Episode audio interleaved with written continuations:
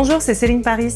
Bonjour, c'est Vanessa David et vous êtes dans le podcast À tout âge. À tout âge, deux invités qui ne se connaissent pas, deux générations au moins les séparent, quoi d'autre les sépare Ou les réunit? Aujourd'hui, nous sommes ravis de recevoir Frédéric Bourboulon et Nathan Ambrosioni pour échanger sur le thème À tout âge, on peut dédier sa vie au cinéma. Alors Frédéric, vous êtes né en 1959. Mais ça va pas de dire ça. vous avez 69 ans. Nathan, vous êtes né en 99 près de Grasse. Vous avez donc 21 ans. Frédéric, je vous présente Nathan. Et Nathan, je vous présente Frédéric. Enchanté. Ben écoutez, ravi. Frédéric, vous êtes né en 1952 à Paris. Vous avez 69 ans. Vous avez été élevé dans une famille de la grande bourgeoisie. Votre grand-mère cinéphile vous emmène régulièrement le jeudi au cinéma. Vous êtes aussi fasciné par une grande tante, Gina Palerme, figure emblématique du cinéma muet et du musical. Vous êtes producteur chez Little Bear, société fondée par Bertrand Tavernier, et vous avez produit à ce jour plus d'une cinquantaine de films, notamment L627, Quai d'Orsay, Capitaine Conan, L'APA, Ma petite entreprise, Tout près des étoiles et plus récemment Voyage à travers le cinéma français. Vous avez une fille et deux fils, dont un, Martin, qui ne nous est pas totalement inconnu, puisqu'il a réalisé entre autres les deux volets de la comédie hilarante Papa ou Maman. Et il sort son prochain film le 25 août qui s'appelle Eiffel. Oh. Et il rentre en tournage des Trois Mousquetaires, deux films. Ouais. Nathan, vous, vous êtes né donc en 1999 vers Grasse, vous avez donc 21 ans. C'est ça. Après plusieurs films de genre euh, tournés avec des amis dès l'âge de 13 ans, euh, notamment Thérapie et RIP, euh, vous tournez un très beau et très remarqué premier long métrage en conditions professionnelles à 17 ans, qui s'appelle Les drapeaux de papier, avec Noémie Merlan et Guillaume Guix. Vous êtes en préparation de votre deuxième long métrage et vous venez de réaliser le clip du dernier titre de Renard Tortue. c'est vrai. C'est ça? C'est un, élément à ajouter? C'est ça, tout est, tout est bon. Alors, j'ai pas vu ça, le truc de papier. Ah, euh, c'est sorti le 13 février 2019. Chez qui euh, Réseau Film. Ça m'a échappé celui-là. Je me targue de voir tout. Ah, ben, et les drapeaux de papier à rattraper alors. Avec Guillaume. Et Guillaume Guix et Noémie Merlan. Et Noémie Merlan, qui est définitivement une très bonne actrice. Oui, elle est en compète à Cannes, là, avec les Olympiades. Oui, je trouve que c'est une actrice euh, intéressante. Ah oui, elle est formidable. Je l'adore. Premier film à 17 ans? Ben, Je l'ai écrit à 17 ans et je l'ai réalisé quand j'en avais 18. Et il est sorti quand j'en avais 19. C'est vraiment utile que j'aille me coucher très vite alors. Mais non, au contraire. On commence peut-être par vos débuts. Frédéric, comment est-ce que vous êtes tombé, vous, dans le cinéma? Je faisais des études. Ma mère m'a viré quand j'avais 18 ans de chez moi. Après, euh, bah, il a bien fallu que j'aille ma vie en faisant, des, en faisant semblant de faire des études. Et euh, je faisais des chantiers, comme je suis assez bricolo. Et un jour, j'ai fait donc euh, j'ai refait les bureaux d'une société de production de films publicitaires. Et un jour, le producteur qui est devenu un copain par la suite m'a dit on est à la bourre sur un décor. Euh, cette boîte était à Boulogne. À l'époque, les studios de Boulogne n'étaient pas raptés par la télévision, étaient encore des studios de cinéma. Ils m'ont dit on a un décor qu'on doit finir demain pour un tournage de film publicitaire. Donc je rentre pour la première fois de ma vie sur un plateau de cinéma à l'âge de 24 ans. Et j'étais fasciné j'ai aidé donc une équipe de décoration à finir leur décor. Il se trouve que c'était pas n'importe quelle équipe puisque c'était Hilton McConico et Carlo Conti. Ah oui, d'accord. Alors Carlos et Hilton, euh, voilà, et ils m'ont trouvé plutôt habile. Puis en plus sur le tournage, ils m'ont demandé de faire la doublure lumière, donc j'ai fait aussi le tournage qui se passait sur 3-4 jours. Avec une espèce de rencontre déjà emblématique qui était Claude Renoir, le frère de Jean Renoir, qui faisait la photo. Et qui faisait rire tout le monde parce qu'il travaillait sans cellule. Donc, tu n'as pas connu les tournages en pellicule, mais euh, peut-être tu le redécouvriras un jour, j'espère qu'on y reviendra.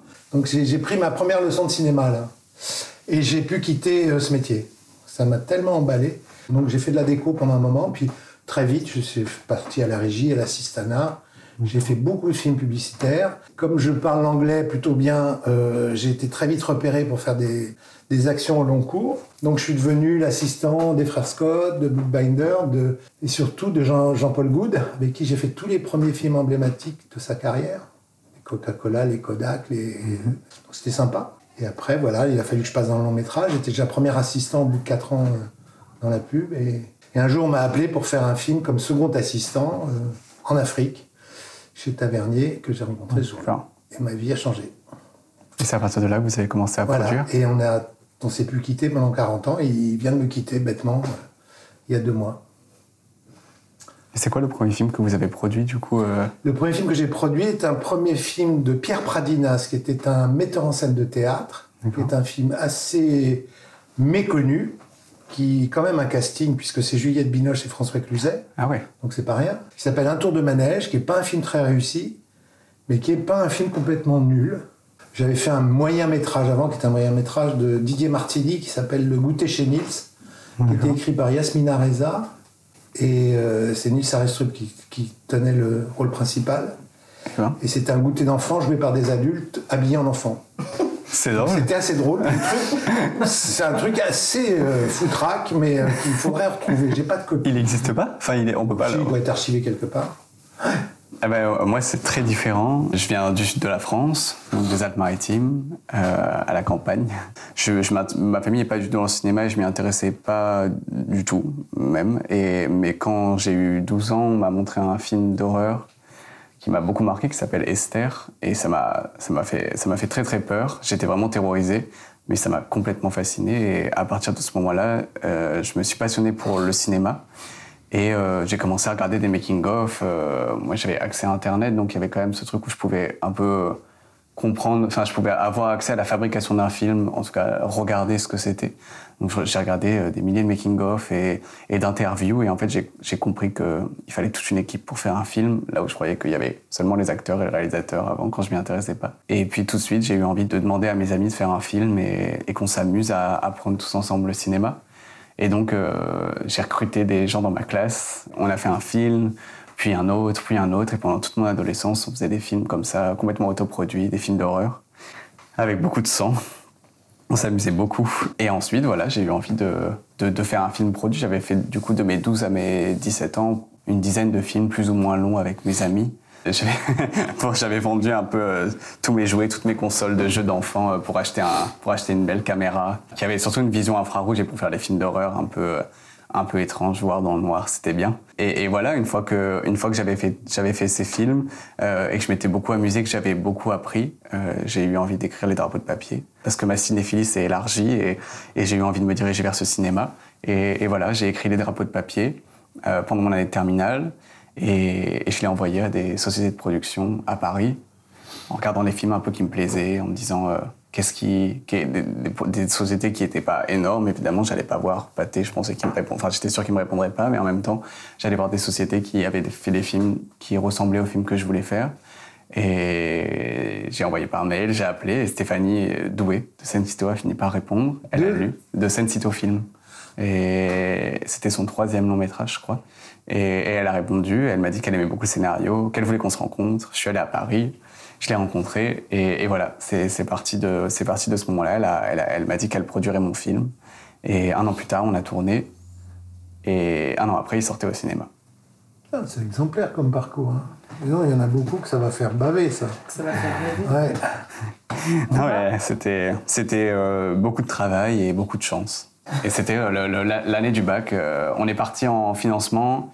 Euh, j'ai rencontré Stéphanie en, janvier. J'ai passé mon bac en juillet. On est parti en financement à peu près à ce moment-là. Donc il fallait gérer, il fallait faire des allers-retours à Paris. Il fallait gérer la réécriture et les révisions. Mais ça va, le bac, c'était pas, c'était. hum, j'avais pas trop de difficultés à l'école, donc c'était pas, euh, ça me prenait pas beaucoup de temps. euh, je, pensais surtout à mon film et j'avais terriblement envie de le faire.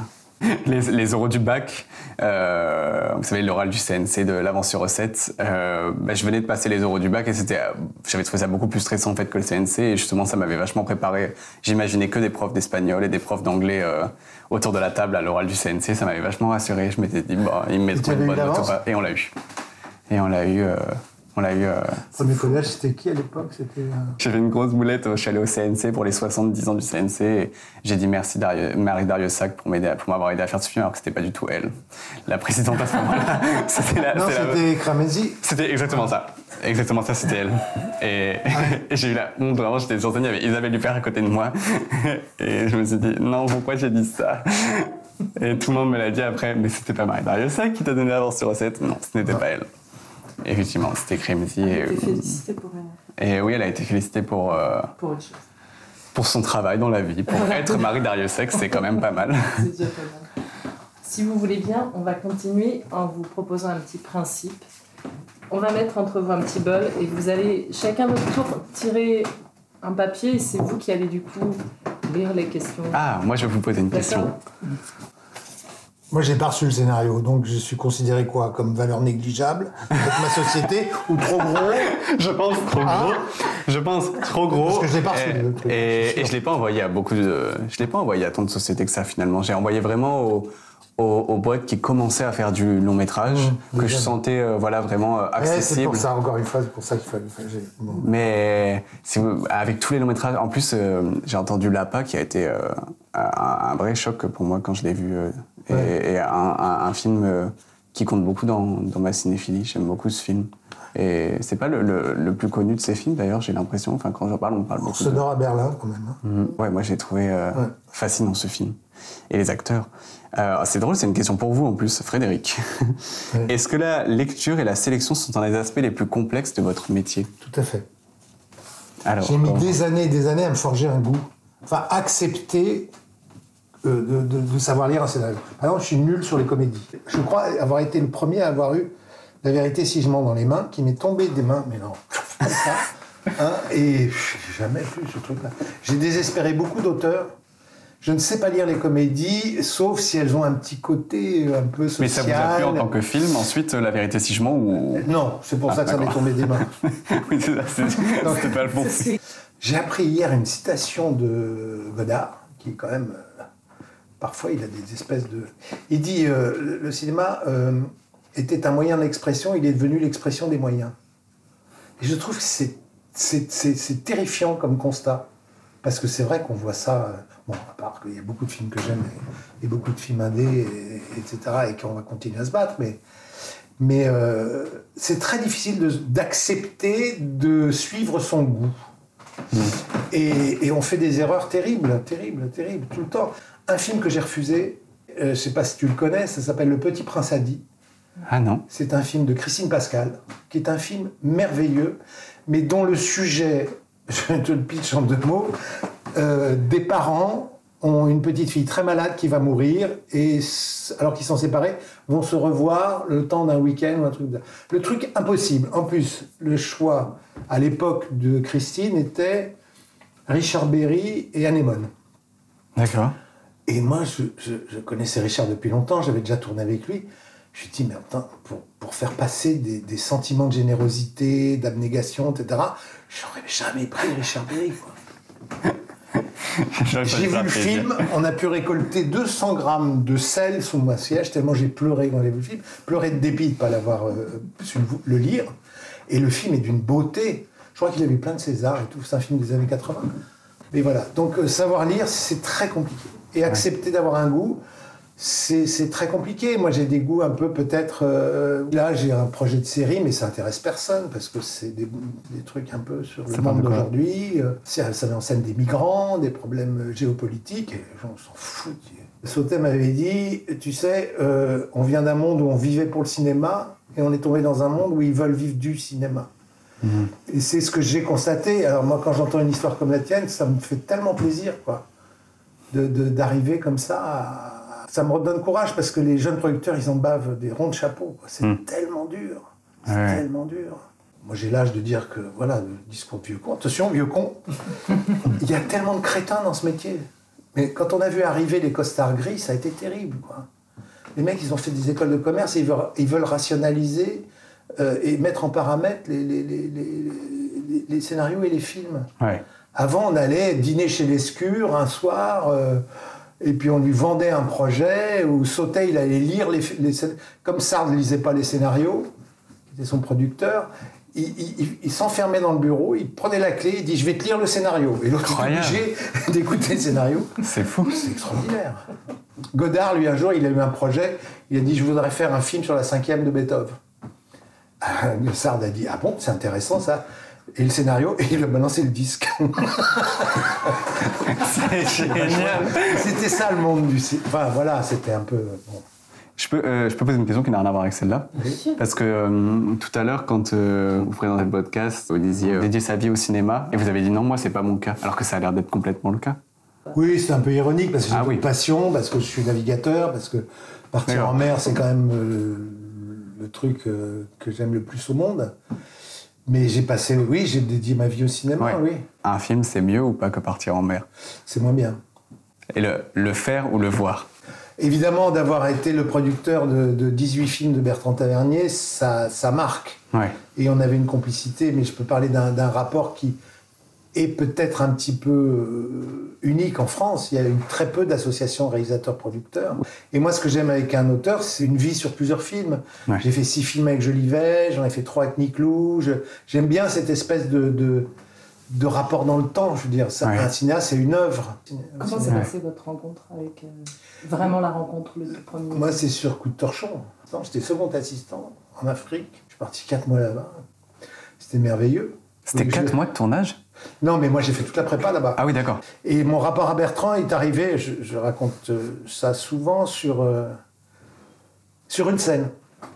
Il, il tourne une scène et il n'arrive pas à la finir. C'est une scène où Eddie Mitchell, dans la nuit, assied les chiottes de- du patron du coin pour se venger de lui. Et le mec tombe dans la merde. Et le personnage joué par Michel Beaune euh, sort avec couvert de merde. Et voilà, et il n'y a pas de fin de scène. Et j'ai osé dire à Bertrand, il pourrait dire mon chapeau. Et il dit effectivement, merde mon chapeau. Et ça fait un... Il se retourne et là on a un, vrai code de fin sur la scène. Et tu regardes le film, c'est merde mon chapeau. Voilà. Et j'ai compris ce jour-là que, même si euh, le metteur en scène est le créateur qui revendique tout, on peut apporter beaucoup de choses sur un tournage. À Londres, j'avais fait un, film d'horreur qui a été sélectionné dans un festival de films d'horreur euh, assez connu, le Fright Fest à Londres. Et ils nous avaient invités, on y était allé avec euh, mon père qui nous accompagnait forcément, et l'actrice euh, principale du film qui avait mon âge, qui était une amie à moi. Et, et en fait, toutes les projections étaient interdites au moins de 18 ans là-bas, donc ils nous ont, ils nous ont interdit de voir euh, le film. film. Vraiment, euh, qu'on a, on a, nous, on avait 14 ans et, et on, ils nous dit présenter le film, on le présente. Et après, les organisateurs du festival nous, nous prennent par les épaules et nous sortent de la salle. Et on dit, bah non, on voulait le voir avec les gens. Enfin, c'était une des premières fois que le film était projeté. La salle était complète et tout. Et, et ils nous disent, euh, ils nous amènent dans une petite salle et ils nous disent, bon, bah, faites autre chose, occupez-vous pendant 1h30 parce que vous n'avez pas le droit d'entrer. donnait une boîte de Lego. Non, mais vraiment. En plus, c'était une salle où il y avait un peu des jeux, des magazines, et ils nous ont dit, bah, vous sortez pas d'ici, on peut pas vous voir dans la salle, c'est interdit au moins de 18 ans. Et on pensait que c'était une blague, on rigole. En plus, c'était en anglais, on comprenait rien. On rigole, et on fait genre, bah, on y retourne et tout. Et, ils sont très sérieux, ils font, non, non, non, non, euh, il peut y avoir des images assez violentes et assez choquantes. Et... mais c'est notre film. Enfin, c'est. On est dedans. Mais, et au final, on allait voir un autre film. On s'est incrusté dans une autre salle et un film vraiment très gore pour le coup, euh, et avec plein de sang partout, donc ça n'a pas marché et ça nous a pas choqué non plus. Il y a des droits d'auteur sur ton anecdote, parce que là, je vais la raconter. Quoi. Elle est géniale. Le jeune réalisateur qui fait un film à 14 ans d'horreur, qui est sélectionné, Et je pouvais pas et rentrer. les mecs, faut sortir. C'était un moment ouais, assez particulier quand même parce que effectivement on avait fait ce film complètement autoproduit et juste on était entre amis et euh, on adorait faire des films. En fait on s'est retrouvés euh, à aller euh, au Canada. Le film est sorti en Italie au cinéma, doublé par des acteurs qui ont doublé Hunger Games. Donc c'était complètement surréel. Mes deux meilleurs amis se retrouvés avec les voix de Jennifer Lawrence par-dessus leur voix elle et on, on est allé à l'avant-première à Rome. Enfin il y avait tout un truc quand même qui s'était passé. Ah, c'est fou, ça, c'est une belle histoire. hein. Ah ouais, c'était et, et évidemment tout ça était quand même à une échelle extrêmement différente d'un festival euh, justement comme Cannes ou comme euh, Venise ou Comment ça se fait que tu es passé de, de- de- de cette euh, révélation du premier film que tu as vu, qui est un film d'horreur, et que tu t'es tout de suite précipité dans le film de genre Alors après, tu, tu as dit que ton premier film, c'est pas du tout un film de genre. non ouais, c'est pas du tout. euh, Qu'est-ce qui a changé? Euh, ben donc j'avais une, cinéphi- une cinéphilie hyper bornée quand j'étais ado, de mes 12 à mes 16 ans, j'ai regardé que des films d'horreur et n'importe quel autre film, je, je, je jugeais de ma grande stature d'adolescent que ça n'en valait pas la peine et que et qu'il n'était pas digne d'intérêt. je voulais vraiment voir que des films d'horreur. J'allais au cinéma tous les mercredis quand un nouveau film d'horreur sortait pour aller voir le film d'horreur et j'en regardais rien d'autre. Et en fait, euh, et je me suis rendu compte à mes 16 ans en voyant euh, ben, Mommy de Xavier Dolan, euh, parce que ça s'appelait Mommy, que c'était la fête des mères et que je voulais faire plaisir à ma mère. Et donc, du coup, je lui ai mis, et moi, j'étais sur mon téléphone, et en fait, j'ai lâché mon téléphone, et ça m'a bouleversé. Et à partir de ce moment-là, j'ai commencé à regarder tout sauf des films d'horreur. Parce que l'écriture est très très différente d'un film d'horreur. Ah ouais, complètement. Moi, je, je, je connais rien au film d'horreur, ça me fait trop peur, j'y vais jamais. Ah ouais? Ah Vous en non, avez jamais vu Jamais. Ah ah non, non. je- Même pas les cultes un peu, euh, Ah l'exorciste, non, projet Blair ah non, Witch. euh. ah non. Moi, aller souffrir au cinéma, non, non. Alors mais j'aime j'ai- pas ça, j'aime vraiment pas ça. Mais justement, euh, je pense qu'aussi c'était ça qui m'a très vite passionné, c'est que voilà, c'est très codifié effectivement l'écriture d'un film d'horreur. Il y a euh, l'écriture et l'écriture filmique. Ben oui, c'est ça. Il y, a, il y, a, quelque chose de l'ordre de euh, placer la caméra derrière le personnage pour être toujours avec lui dans sa sensation. Il y avait quelque chose de l'ordre de l'évidence qui me paraissait, mm. euh, pour apprendre en tout cas, qui me paraissait hyper jouissif. Moi, j'avais envie de faire un film cette fois produit, construit et qui était beaucoup plus personnel. Donc c'est vrai que ma façon d'appréhender l'écriture a a changé. En fait, rien que ça, je devais construire un film du début à la fin et je devais raconter quelque chose. Et là, c'était différent d'un film d'horreur où le but, c'était avant tout de faire peur aux gens. C'est l'histoire d'un homme qui sort de prison après 12 ans d'incarcération et qui va retrouver, il fait une sortie sèche, une sortie sans l'aide de l'État, sans l'aide de personne. Il est voué à lui-même dehors et tout seul et il va retrouver sa jeune sœur Charlie, elle, elle qui est enfermée dans un quotidien euh, qui lui ressemble pas du tout et qui lui plaît pas non plus et, ensemble ils vont essayer de se libérer et, et de construire une vie qui leur va à tous les deux. Moi, ça, ça part d'un fait divers qui m'a, enfin d'un fait divers, d'un fait de société, pardon, qui est les sorties sèches. Et surtout, euh, j'avais l'impression de me retrouver beaucoup en Vincent parce que justement, il est rentré à 18 ans et, de, ce que j'avais lu euh, des détenus et des, vidéos que j'avais regardées, il y avait ce truc de, du temps qui s'arrête et de, pour la plupart en tout cas, du non-apprentissage de qu'est-ce que c'est de grandir. Et donc moi, je me retrouvais beaucoup en lui. Il y avait ce truc de raconter enfin quelque chose de personnel et effectivement, l'écriture a changé parce que ça venait plus de moi. Tu l'as écrit seul? Euh, Les drapeaux de papier, oui. Euh, les drapeaux de papier, je l'ai écrit, euh, je l'ai écrit seul. Et ensuite, ben avec ma productrice, il y a eu un accompagnement. Vous, comment vous vous, vous, êtes très présent sur l'écriture, justement, en accompagnement? Ah, Il faut, il faut. la plupart du temps, oui. Avec Tavernier, je suis évidemment le premier lecteur et le premier à donner mon avis. Il y avait un truc très, très difficile avec Bertrand, parce que, euh, je peux le dire maintenant, mais c'est quelqu'un qui aimait beaucoup ce qu'il avait tourné. Donc c'était très difficile de lui faire couper quelque chose au montage. Le montage se faisait à l'écriture. D'accord. Est-ce que je peux vous interrompre justement? On va vous faire euh, écouter un échange qu'on a eu avec une personne que vous connaissez bien. Nils Tavernier. Écoutons. Frédéric Bourboulon, pour moi, c'est la personne qui a accompagné mon père pendant, je crois, plus de 45 ans. Donc je pense que Frédéric Bourboulon est la personne la plus proche de mon père dans toute son existence. Il a toujours été euh, ultra combatif pour, euh, pour faire ses propres films et les films de mon père. Euh, C'était une sorte de duo inséparable. C'était quand même des gens très engagés. C'est des gens qui étaient engagés pour faire des films qui avaient du sens. Frédéric Bourboulon n'aurait pas eu la carrière qu'il a eu sans papa, et papa n'aurait pas eu la carrière sans Frédéric Bourboulon. Il y a des gens qui servent le cinéma, il y a des gens qui se servent du cinéma. Tout ce qui était paillettes et tout, ils en avaient rien à foutre, mais rien à foutre. C'est vraiment le truc que j'ai envie de leur prendre et de leur garder à, tous les deux. C'est l'envie de continuer à être sincère dans ce qu'on fait et de travailler pour des bonnes raisons. Et l'amitié que mon père et le respect que mon père a eu sur Frédéric Bourboulon, c'est une histoire d'amitié autour de la fabrication de films qui est hors norme. C'est au-delà d'une histoire d'amour. Nils, il, est, il, est, il, a fait un très, très joli film. Moi, j'aime beaucoup son dernier film, qui est l'incroyable histoire du facteur cheval avec Gamblin. Oui, Mais c'est quand même l'histoire d'un père qui a jamais su dire à ses enfants qu'il les aimait. Et c'est très personnel chez Nils, parce que mm. Bertrand était un handicapé du cœur. Tous ses sentiments, il les a mis dans ses films. Il était dans la vie incapable d'exprimer quoi que ce soit. C'est fou, hein. c'était une maladie de timidité. Ce mec qui était une grande gueule absolue. Et ce dernier film qu'on n'a jamais pu faire, c'est un film de, fin de vie. C'est dommage qu'il l'ait jamais fait. C'est un film écrit par Russell Banks, d'après une nouvelle de Russell Banks on avait un tout petit casting, hein, Suzanne Sarandon et Jennifer Jason Et puis on avait développé le truc avec Amazon et ils nous ont laissé tomber à un moment de changement de, management et on n'a pas pu redresser le tir. Ça l'a miné, je pense que ça a été une des raisons pour lesquelles il est parti si vite. Ça l'a miné que à 78 ans, avec le statut qu'il avait, avec euh, ce qu'il avait donné au cinéma, et, Dieu sait s'il voyage à travers le cinéma français, qui était un vieux rêve, qu'on a mis un temps fou à monter. Ça a été compliqué, il a fallu négocier 1200 extraits de films. Il y a eu deux, deux, deux phénomènes très, très, très, très dommageables dans le cinéma français. Euh, c'est les costards gris, c'est les écoles de commerce, et tous les, tous les exécutants, tous les décisionnaires, tous des mecs qui veulent qui veulent rationner. Alors ils sont là, ils font des règles de trois. Alors, bon, tel acteur a fait tant d'entrées sur ses trois derniers films, tel metteur en... On s'en fout. un projet, c'est un projet, ça se lit. Les gens se font faire des fiches.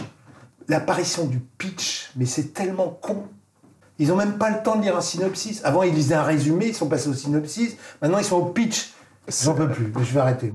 Nathan, on a aussi enregistré un message pour vous de la part de gens qui vous aiment beaucoup. Écoutons Guillaume Gouix et Alison Paradis qui jouent tous les deux dans votre film. En fait, j'étais complètement fascinée par ce petit gars, tout de suite, moi, j'ai eu un truc de tendresse euh, pour lui, mais fou. En 5 secondes, j'ai oublié qu'il avait 17 ans. J'avais affaire à un réal qui me parlait de son projet, qui me parlait de ses anciens trucs, de son écriture. Et voilà, en fait, j'avais une partie de moi qui écoutait évidemment tout ce qu'il me disait, et une autre partie de moi qui me disait, mais je suis fascinée, en fait, ce mec me fascine. En fait, je trouve que Nathan a quelque chose d'hyper sage dans le, vrai sens du terme sur la façon dont il regarde euh, le monde, les gens. Il, a ce- cette faculté à, sans jamais juger, à observer les gens, à les comprendre, et ça se ressent énormément quand il écrit. Ce qui a étonné tout le monde, je pense, c'est que c'était un vrai chef d'équipe, quoi. Et qu'on on s'est tous dit, euh, avant d'y aller, bon, on va voir, peut-être qu'on va lui donner, nous, des conseils et tout, et qu'en fait, pas du tout. Et que comment il se comportait avec son équipe, c'était le chef, quoi. Il était là, il savait ce qu'il ce qu'il devait faire, ce qu'il voulait faire, comment il voulait le raconter. Et nous, après, bah, on avait des discussions, mais comme avec tous les réalisateurs, en fait, c'était pas, il n'y en avait pas plus. Il y avait des remises en question, mais comme sur tous les films, quoi. Il avait pas froid aux yeux, autant dans la vie que, enfin, il avait aucun frein, quoi il y avait un truc très spontané, très assumé, il poussait loin les, les trucs dans des émotions, les trucs, et j'ai adoré ça. Et voilà. C'était fou, c'était les à côté, le- le- l'espèce d'émerveillement qu'il avait à faire du cinéma, qui était, je pense, pour, pour nous, hyper rafraîchissant, quoi, génial. Sur mon cours, il a, il savait pas se servir de, du logiciel. Il avait jamais monté sur le logiciel qu'il y avait euh, dans, la, dans les bancs de montage, euh, dans la salle de montage qu'on avait. Et ben, il, euh, il a appris sur un tuto YouTube euh, en une journée avant de monter le film. Enfin, c'est juste qu'en fait, c'est une génération comme ça. Lui, je sais pas, l'image, je pense que c'est ce qu'on sent dans son film, c'est que c'est il a une logique de découpage et tout qui est très hyper intuitive, quoi. Il sent tout de suite. et- Je lui ai demandé, est-ce que maintenant il s'y est mis à regarder des films qui datent de avant Harry Potter ou- est-ce que vraiment il a commencé sa culture de cinéma Harry Potter et dans ces cas-là, faut quand même qu'il s'y mette? Je les adore, ils sont beaucoup trop mignons et émouvants. euh. Ah, je les aime trop, je, je les aime, je les aime vraiment beaucoup. Et ça Alors, me fait trop plaisir d'entendre ça. Oui, euh, non, c'est vrai que euh, je passe ma vie au cinéma et le mercredi, je me fais mon programme de la semaine de tous les films qui sont sortis que je vais aller voir. Donc c'est vrai que je passe tellement de temps à regarder les films qui sortent que j'en oublie parfois de regarder un peu le cinéma patrimoine ou alors le cinéma simplement qui est effectivement sorti avant ma naissance.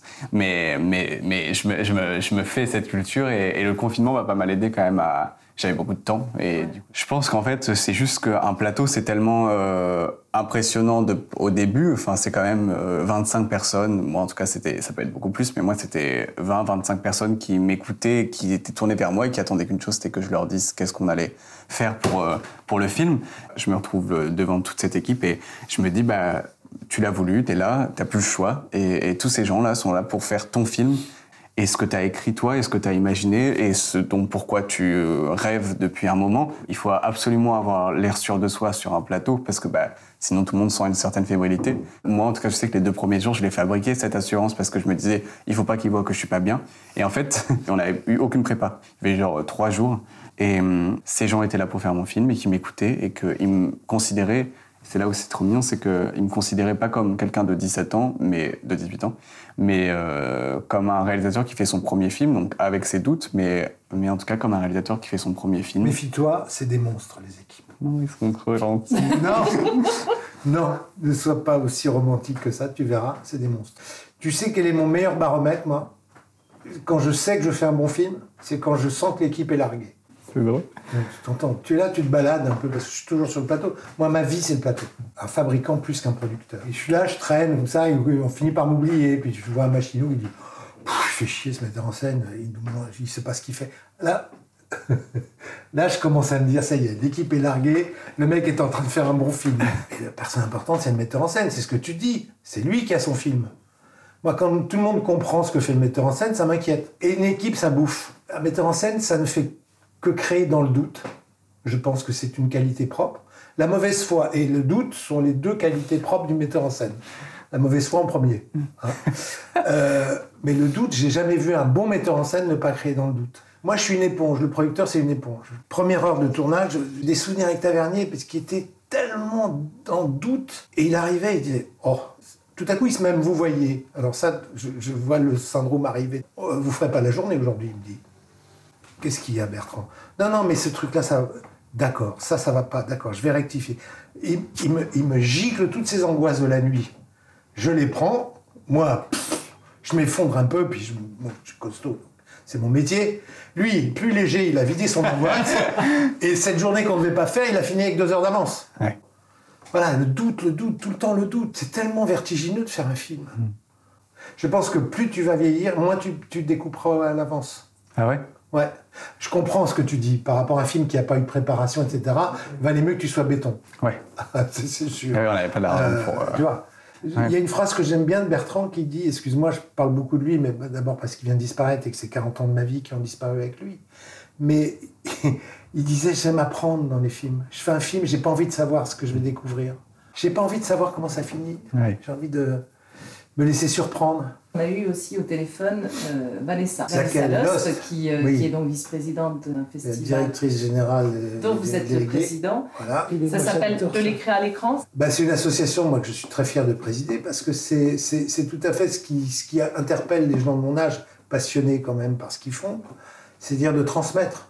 Donc de l'écrire Ah, à de l'écran, et dont la principale activité est faire de l'éducation aux images auprès des collèges, auprès des écoles et auprès des quartiers. Puis donc on fait un festival tous les ans, festival qui a la particularité d'avoir la plus grande population scolaire. On a eu 11 000 scolaires en 4 jours. Et 11 000 scolaires en 4 jours, C'est énorme. sur des projections, c'est incroyable. C'est fou. La musique dans le cinéma est très importante pour C'est vous fou. deux. Quelle passe tient-elle? Qu'est-ce que tu as fait alors pour la musique dans ton film? Moi, j'ai fait appel à un compositeur euh, canadien qui s'appelle euh, Matthew Otto. En fait, j'étais allé voir euh, un film qui s'appelle Mobile Homes de Vladimir de Fontenay. Et en fait, euh, la musique m'avait complètement bouleversé. Je suis retourné en salle rien que pour enregistrer toute la musique sur mon téléphone. Je suis retourné vraiment. Euh, du piratage. mais c'était que pour moi. C'était pour écrire. Et je suis retourné en salle, j'ai, j'ai, et j'ai revu le film en enregistrant toutes les musiques sur mon téléphone. C'est vraiment, ça me bouleversait, j'étais en larmes. Mais donc c'est vraiment, j'écoute de la musique tout le temps et pour écrire, pour moi, c'est indispensable d'écrire avec de la musique. Et donc en fait, c'était au moment où on m'apprend que les musiques que j'ai choisies pour les arbres de papier en écrivant, que je voulais dans le film, elles étaient beaucoup trop chères pour nous et c'était impossible. Du coup, on m'a dit trouve un compositeur et j'ai dit bah Mathieu Otto. C'est comme ça que ça s'est fait. Mais il a composé spécialement pour le Il film. a composé spécialement- ouais, il a composé à l'image et, et finalement c'était super. Ça s'est fait de façon assez naturelle. Et quoi la musique qui, qui vous émeut dans un film euh, Je m'énerve, vieux con. Je m'énerve de toutes ces musiques imbéciles du cinéma français où on fait systématiquement appel à une petite variette américaine dans les génériques de fin. Mais même, moi j'ai engueulé mon fils souvent parce que il se préoccupait de la musique une fois son film monté. Je, je trouve que c'est c'est pas juste. C'est pas juste. La musique est un, est un élément très important qui peut apporter énormément à un film, se substituer à des, à des constructions scénaristiques. Ouais. Mais la musique, non, non, la musique c'est important. C'est souvent un personnage aussi. Hmm. Voilà, moi j'adore la musique. Ça- parfois il y a ce défaut effectivement qui fait que ça sous-tend trop les émotions Hmm. et ça vient en, en. On nous martèle trop le truc, Ouais. vois. Dernière question, parce qu'on va devoir quand même clore, même si on, on pourrait ne pas s'arrêter. Vous, vous avez parlé tout à l'heure de votre fils. Euh, vous, Nathan, vous avez un rapport très fort avec votre père. Quelle place a cette euh, relation père-fils dans le partage de cette passion du cinéma? Bah, moi, moi, je suis un peu un spectateur un peu ébahi de, de, de, de ce qu'il ce qu'il fait, du parcours qu'il fait. Bon, évidemment, vous verrez le film Eiffel, que vous l'aimiez ou pas, je peux vous dire qu'il a un des principes de son producteur de père qui est respecté, c'est que l'argent est sur l'écran et pas ailleurs. Hmm. Et Nathan, le rapport avec votre père, il est très important aussi, même s'il ne vient pas du sérail. Euh, ouais, ouais, non, il, il vient pas du cinéma, euh, mon papa, mais, mais par contre, quand j'ai commencé à faire des films ici, et tout de suite, bah, déjà, mon père et ma mère m'ont tout de suite laissé complètement le faire et, et m'encourageaient beaucoup. Et quand il a vu mes premiers films, mon père, il, était au chômage à ce moment-là. Il m'a dit euh, J'ai du temps, si tu as besoin de quelqu'un pour t'aider, euh, moi je suis là. Et du coup, je- on a monté une association ensemble pour que tous mes amis soient assurés sur le tournage et, soient, et, et que, qu'on, puisse tourner en règle et qu'on puisse les faire, ces films. Et maintenant, il veut devenir chef opérateur parce qu'après, il prenait la caméra euh, et il a, il a été, il a été Génial. chef-op sur certains de mes films. euh, Producteur, producteur euh, avec moi. C'était, en fait, c'est ce qui était bien, c'était que euh, il venait pas de, de ce milieu-là, donc il pouvait pas m'apporter malheureusement quelque chose de l'ordre de la compétence ou de l'ordre de de la, du réseau, comme on dit maintenant, mais, mais par contre, il pouvait m'apporter son soutien et, il pouvait, et on pouvait apprendre ensemble. Et du coup, il m'a apporté énormément son soutien et son aide. Et, et je sais que ça m'a, ça m'a donné beaucoup confiance. Je me disais, bon, bah, mes parents, ils sont derrière moi et ils sont là pour me soutenir. Ce qui est le principe de base de l'éducation. Oui, ouais, ils ont Donner été. confiance. Complètement. Ils Aimer et donner confiance. Ouais, donner confiance, on, finira, on finira sur ça. C'est un beau euh, mot de la fin. Merci infiniment de- d'avoir Merci. euh, accepté Merci à vous. J'ai rien l'invitation. dit, j'ai rien dit. Merci beaucoup. Ça Merci commence à peine. Et c'est déjà la fin. On tient beaucoup à remercier notre super équipe. À la prise de son et au mixage, Johan Cunha. À l'habillage sonore, Christophe Danvin. À l'identité visuelle, Antoine Rogers. Et un grand merci à Marine Bausson et Romain, Christophe Shirley, Jonas, Bob, Valérie, Federica, Sylvie, Céline, Guillaume, Alison et Nils.